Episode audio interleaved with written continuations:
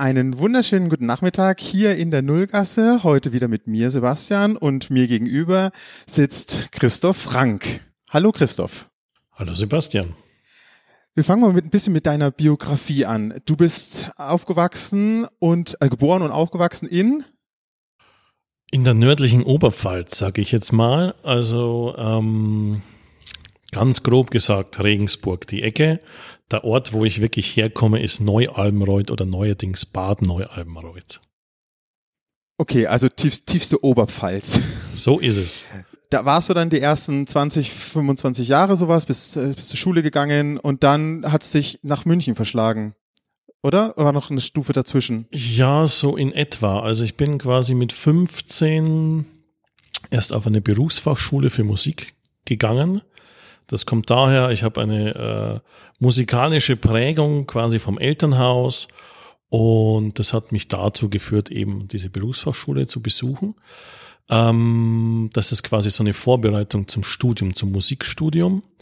Und die geht drei Jahre in meinem Fall und das führt dann einfach zum Musikstudium und das ist dann in München vollzogen worden, am damals noch Richard Strauss Konservatorium, heute ist es ja die Hochschule, also es ist fusioniert vor ein paar Jahren und ja, ich bin dann ein bisschen abgeglitten, sage ich mal. Stimmt, jetzt erinnere ich mich auch gerade, du, du hast sogar dirigieren gelernt, nämlich.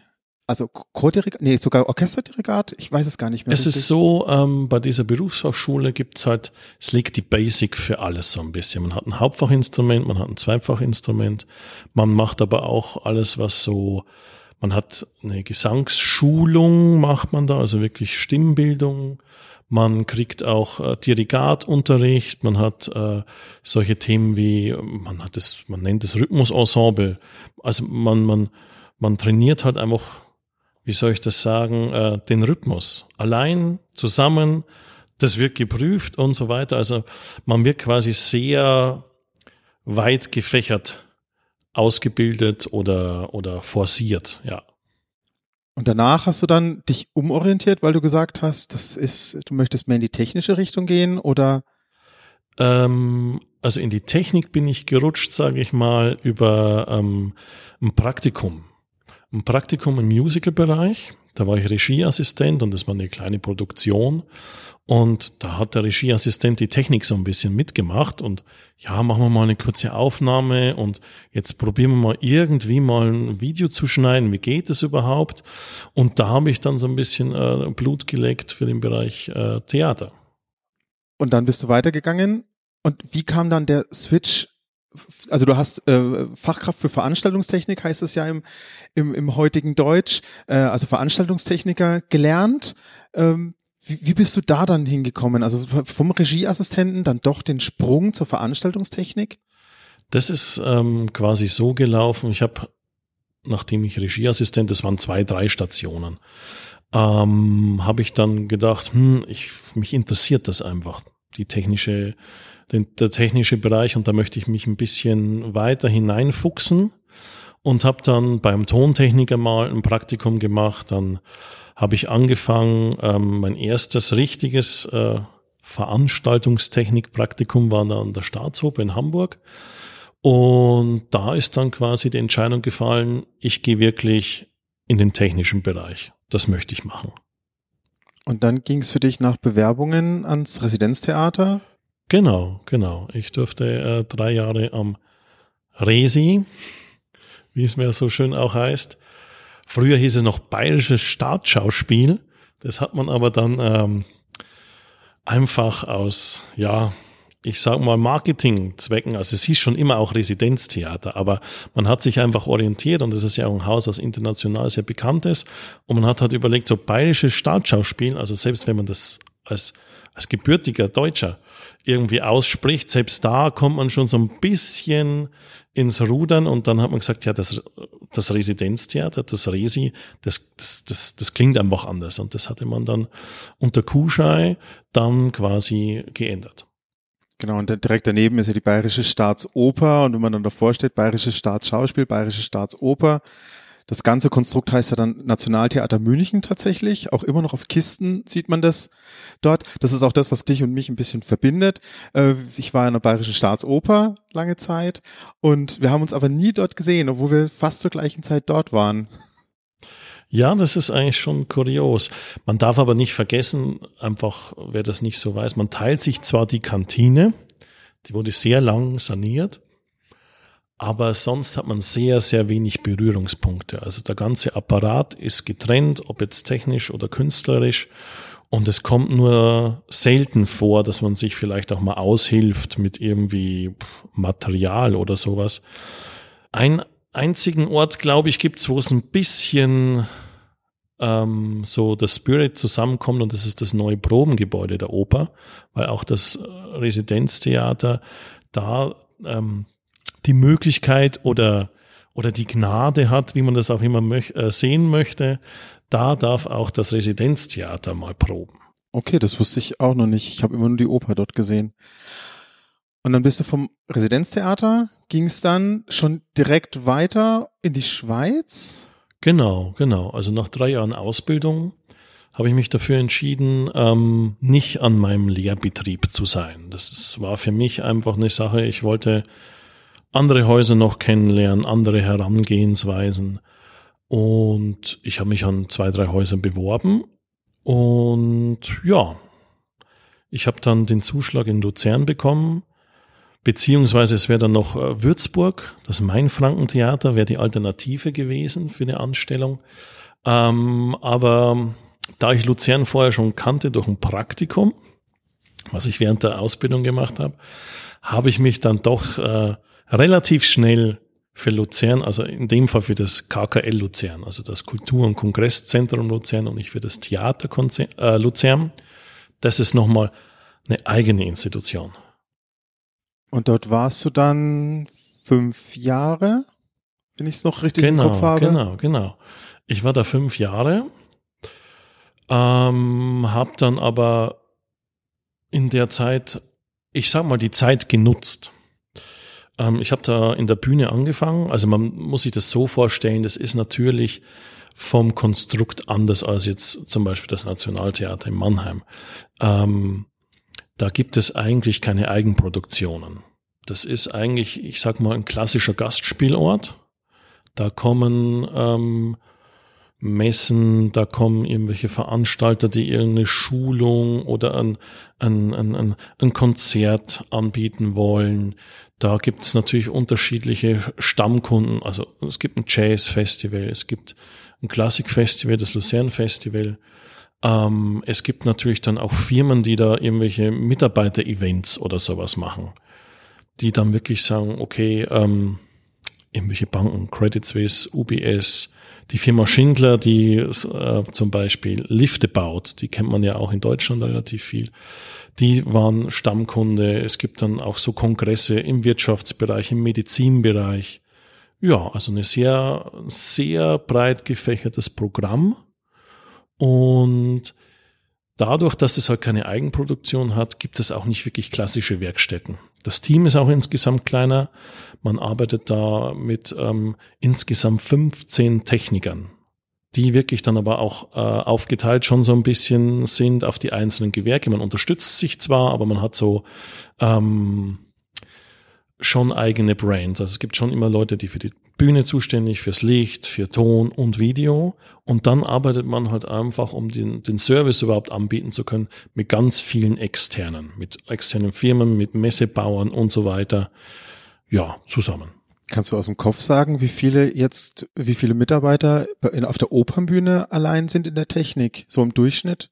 Also wirklich, was du als 15 gerade bezeichnet hast, wenn ich jetzt Ton, Beleuchtung, Möbler, Requisite, Maschinist, Schnürmeister und Bühnentechnik, so im Durchschnitt am Tag?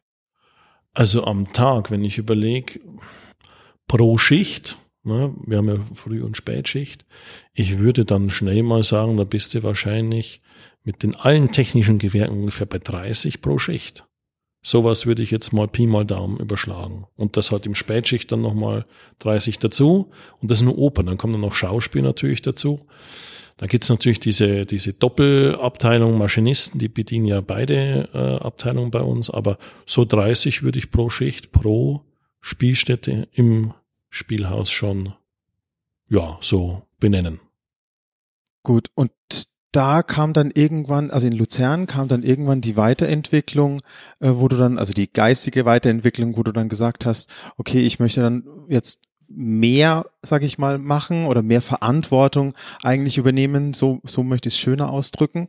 Und da ist ja dann der, der konsequente Schritt dann der Meister der Veranstaltungstechnik. Genau, genau. Also, ja, ich sag mal so, nach zwei Jahren, neues Land, neues Haus, neues Team, ähm, habe ich mir gedacht, ja, ich möchte irgendwie weiter. Es muss sich irgendwie weiterentwickeln und es gibt natürlich begrenzte Möglichkeiten, was kann man machen. Und da habe ich mich informiert und da habe ich einfach den Entschluss gefasst, ich möchte gern den Meister für Veranstaltungstechnik machen ähm, im Bereich Bühne Studio. Damals gab es ja noch die Unterscheidung, das ist ja heutzutage oder seit kurzem schon wieder anders. Mm, und den habe ich begonnen und nach einem halben Jahr wurde dann quasi die Stelle als ähm, Bühnenchef frei. Und ja, dann habe ich quasi die Beförderung bekommen, nach dem einen oder anderen Gespräch natürlich, ähm, da quasi die Nachfolge des Bühnenchefs zu machen. In Luzern noch. Genau. Und dann, wie ging es dann weiter? Du musstest ja irgendwann bist du ja nach Mannheim gekommen. Ja, genau. Also ich habe dann parallel zu dem, dass ich mich quasi in die neue Arbeits, in den neuen Arbeitsplatz eingearbeitet habe, meinen Bühnenmeister gemacht.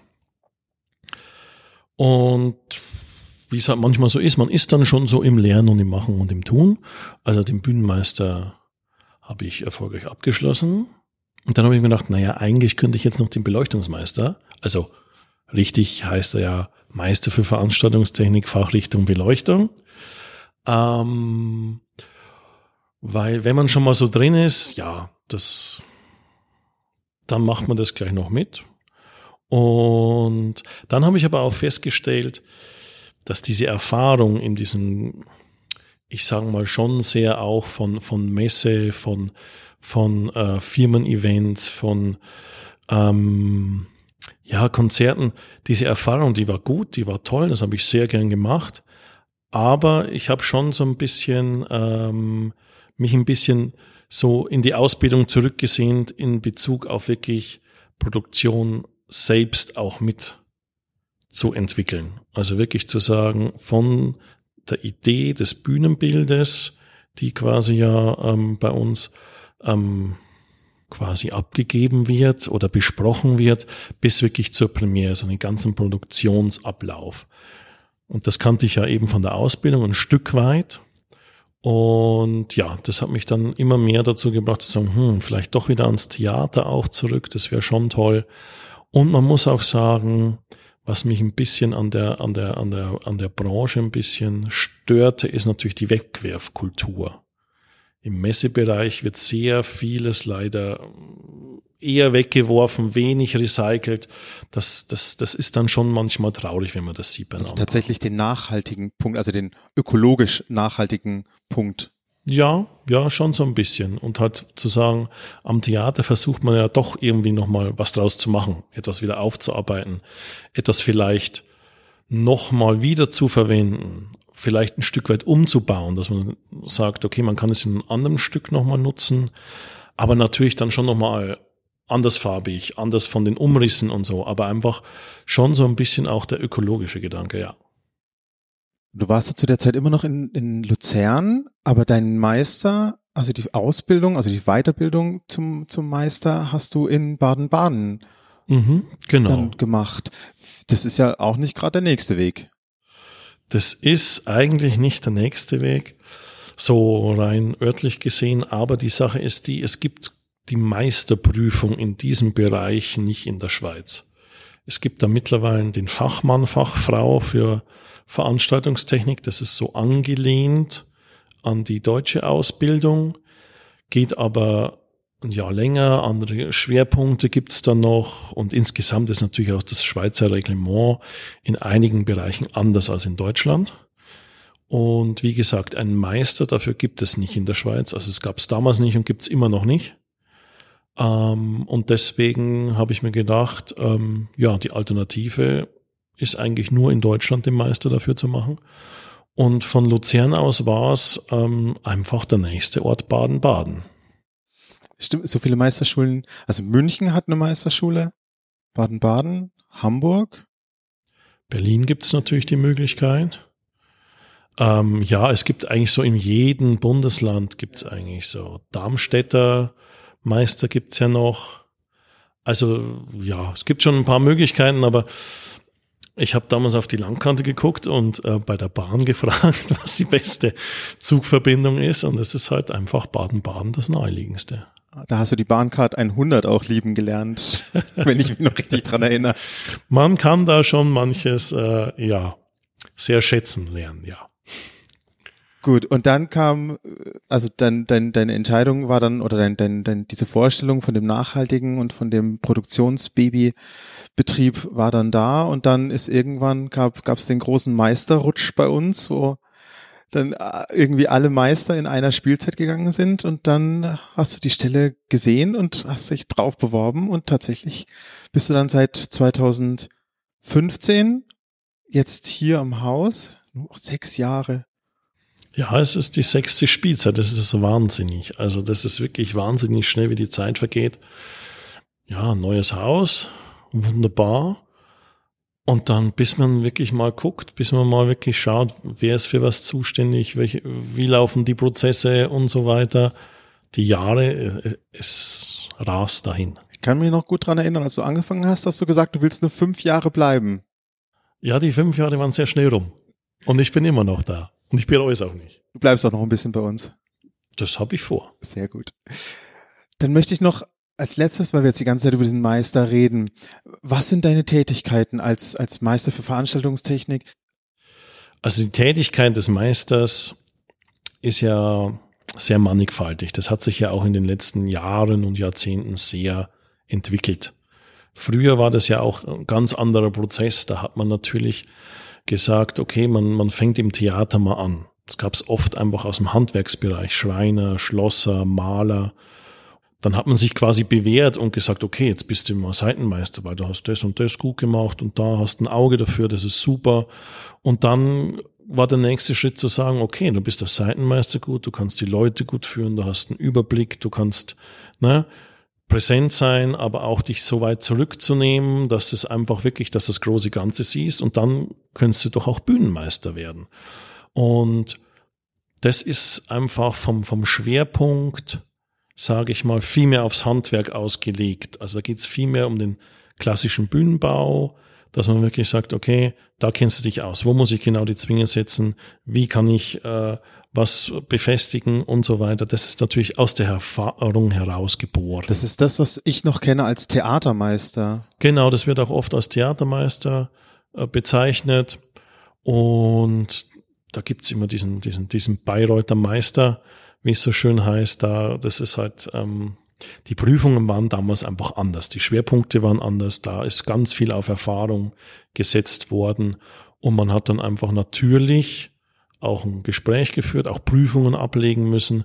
Aber zum Vergleich, was es jetzt ist, jetzt ist es halt wirklich, einerseits natürlich hat sich die Branche gewandelt, dass man sagt, man bildet Leute aus, die nicht nur im Theater arbeiten, sondern man möchte es auf die ganze Veranstaltungsbranche quasi ähm, die Leute ausbilden. Das heißt, man kann theoretisch als sogenannter Bühnenmeister natürlich auch ähm, irgendwelche Festivals oder sowas machen, mobile Bühnen und so weiter. Man kann natürlich sagen, man ist irgendwie mehr im Messebereich oder sowas unterwegs. Ähm, da ist es viel breiter aufgestellt worden und was als Schwerpunkt wirklich immer wichtiger wird, ist halt wirklich dieser Sicherheitsaspekt. Das heißt nicht, dass die Theatermeister keinen Sicherheitsaspekt wichtig fanden, überhaupt nicht. Die sind da sehr gut geschult. Aber es hat sich einfach wirklich das Reglement ausgebreitet, verdickt, wie auch immer. Es gibt immer mehr Regeln, mehr, mehr Verordnungen, Gesetze. Es gibt da auch ganz andere Branchenverbände mittlerweile. Ähm, und da hat sich schon einiges bewegt und da ist auch immer mehr der Schwerpunkt, so was man mitbekommt, ob jetzt in der Fachkraft oder im Meister, da wird immer mehr darauf wirklich geachtet, wissen die Leute, ab wann sie Stopp sagen müssen, wie weit dürfen sie gehen, wie weit können sie gehen. Ähm, ja, und das ist wirklich so, wer was beurteilen kann. Da geht's über irgendwelche Unterweisungen, da geht's um Betriebsanweisungen. Das ist wirklich mega groß geworden. Das ist auch so eine Sache, die du vor allen Dingen an diesem Haus hier mitgeprägt hast, dass dieser, dieser Blick von außen, also nicht, dass man, also die Künstler, die, die Solisten, Chor und so weiter sind immer auf ihre Partien, auf ihre Rollen, genauso wie die Regisseure, die sind so in ihrem, in ihrem Wust drin, die Techniker genauso, die haben ihren, ihren ich sage immer Tunnelblick ist es ja schon fast, äh, wobei das so negativer sich anhört, als es gemeint ist. Ähm, und dann ist es immer schön, jemanden zu haben, der so auch von außen mal ein bisschen guckt und dann auch mal gerne sagt, Moment Leute, bitte tretet mal einen Schritt zurück, passt mal auf, was ihr hier macht, weil das könnte auch mal ins Auge gehen. Ja, ich finde, das ist ja auch wichtig, das ist ja auch irgendwo un, un, unsere Verantwortung, unser Job. Also wahrscheinlich hilft's mir ein bisschen schon äh, nicht ganz klassisch im Theater groß geworden zu sein. Das hilft mir natürlich auch äh, zu gucken, wie machen, wie macht's der andere Teil der Branche? Wie, wie gehen die ran? Wie haben die andere technische Lösungen und so weiter? Ähm, das hilft mir wahrscheinlich, hat aber auch wieder sicherlich auch wieder Nachteile, wenn man natürlich auch dann vielleicht anders mit Sachen wieder umgeht. Also wie alles hat es Vor- und Nachteile. Aber ich sage mal so, es geht bei dieser, bei, die, bei dem Thema Arbeitssicherheit immer ja wirklich darum, wieder auszubrechen aus dem Gewohnten, sich nochmal zu überlegen und nachzudenken, was ich tue, ist es sicher, ist es gut oder hat sich etwas eingeschlichen oder bei den Kollegen, bei den Mitarbeitern was eingeschlichen, was eigentlich nicht in Ordnung ist, aber wir haben das ja schon immer gemacht. Und das hört man oft und das ist ja auch nicht alles falsch, um das geht's gar nicht, aber wir müssen uns halt Stück für Stück in gewissen Bereichen und wo es halt einfach mit der jetzigen Rechtslage anders nicht geht, einfach anpassen, entwickeln und vorankommen. Gut, Christoph, dann noch einmal in, in, in medias res. Was, was tust du eigentlich, wenn du morgens um sieben, äh, sieben Uhr ist Schichtbeginn? Was, was, was ist dein Tag? Wie gehst, wie bringst du deine acht Stunden am Theater rum? Also das Schöne am Theater ist ja, dass es wirklich sehr abwechslungsreich ist. Also wir haben natürlich so, ich sage mal, durch das Gesetz, durch die Versammlungsstättenverordnung gewisse Rahmenbedingungen oder ich sag mal Marker im Tag, die wir einfach erfüllen müssen. Das heißt, wenn es darum geht, Proben zu betreuen, Vorstellungen zu betreuen, muss ein Meister vor Ort sein, beziehungsweise kommt es wieder auf die Gefährdung drauf an, er muss irgendwo erreichbar sein. Also ich kann jetzt nicht irgendwie sagen, ja, ich mache jetzt meinen Dienst von zu Hause aus, ruft mich mal an, wenn was passiert, sondern man muss schon da sein, im Büro sein oder im Nebengebäude. Ähm, und außenrum äh, läuft es halt so, dass man halt sagt, ähm, man macht natürlich seine Runden über die Bühne, weil man natürlich auch für den Aufbau vor der Probe, vor der Vorstellung ja auch eine Verantwortung trägt. Man guckt nochmal durch, sind die Schraubzwingen gut gesetzt? Wie schaut das Bodentuch aus? Ist es sauber verlegt? Ist die Wand irgendwie schief?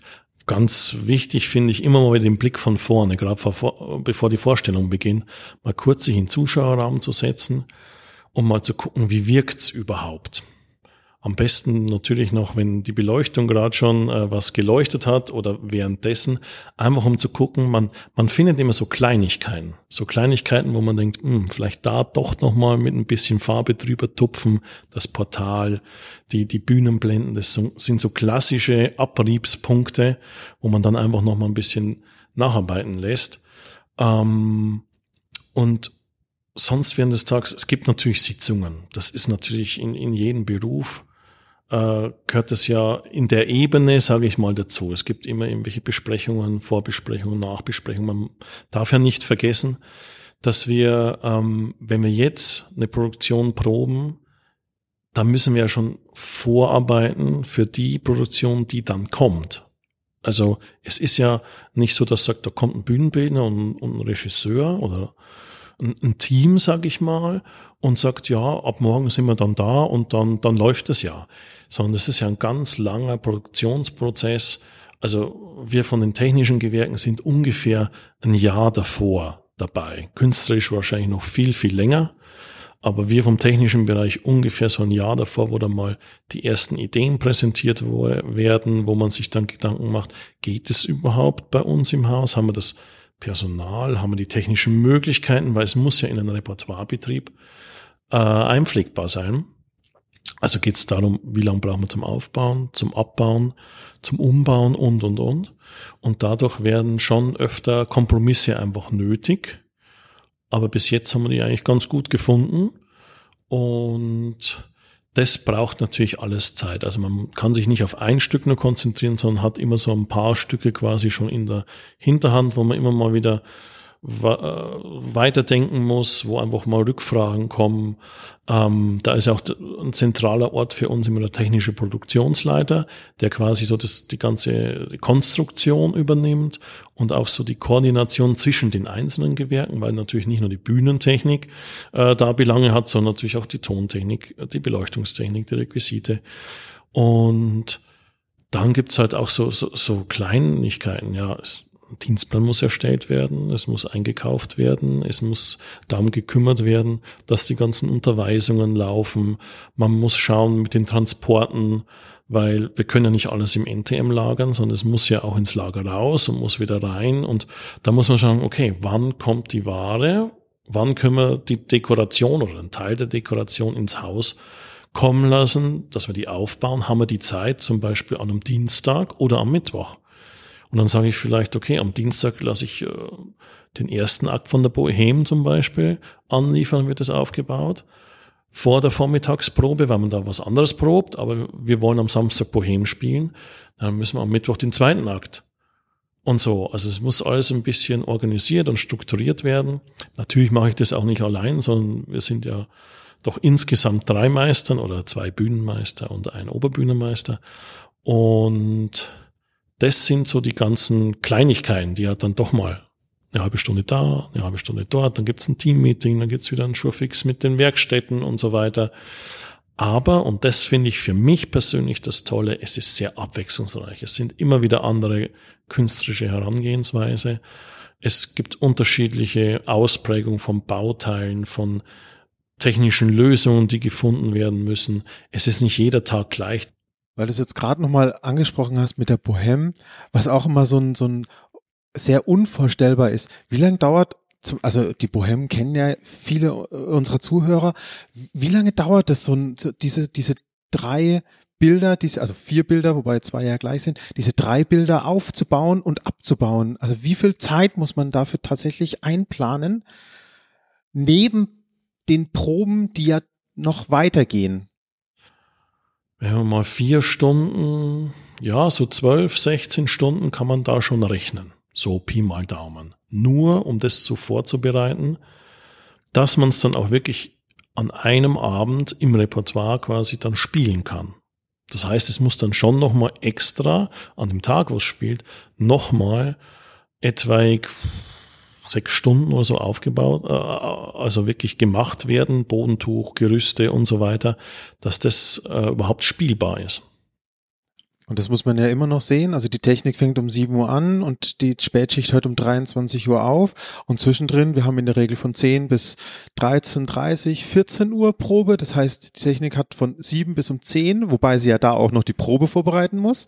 Und dann abends sind die Proben von 18 bis 21 oder bis 22 Uhr. Also da auch nochmal diese drei Stunden, also jeden Tag so im Schnitt zwei Stunden oder zweimal zwei Stunden Zeit, äh, um, um dies aufzubauen und das bei zwölf Stunden. Und dann hat man zwölf Stunden bei fünf Tagen. Da wird es dann schon irgendwann eng mit der Zeit. Da kann es schon sehr eng werden. Also da sind wir auch manchmal froh, wenn natürlich Produktionen kommen, die etwas kleiner im Umfang sind, das dann einfach dazu führt, dass man sagen kann, okay, wir können auch die Bohem spielen. Das ist natürlich auch gerade für die Dispo ein sehr schwieriger Bereich, wo man sagt, ja klar, künstlerisch wäre vielleicht eine andere Abfolge manchmal wünschenswert, Aber es geht aus technischen Gründen nicht, weil wir sagen, wir haben die Kapazität nicht. Also einerseits, dass wir die Zeit nicht haben, es auf- oder abzubauen, beziehungsweise dann die Lagerkapazität. Weil auch das ist natürlich sehr wichtig, dass wir auf der Seiten- und Hinterbühne so viel Lagerkapazität haben, dass wir das überhaupt ein paar Tage stehen lassen können, dass wir Zeit haben, es aufzubauen und dann zu spielen und wieder abzubauen. Gut, dann habe ich eigentlich gar keine Fragen mehr. Ich bin super glücklich. Ich hab, bedanke mich vielmals für das Gespräch mit dir äh, und wünsche noch einen schönen Tag und frohes Schaffen noch. Danke, das wünsche ich dir auch und bis zum nächsten Mal auf der Bühne.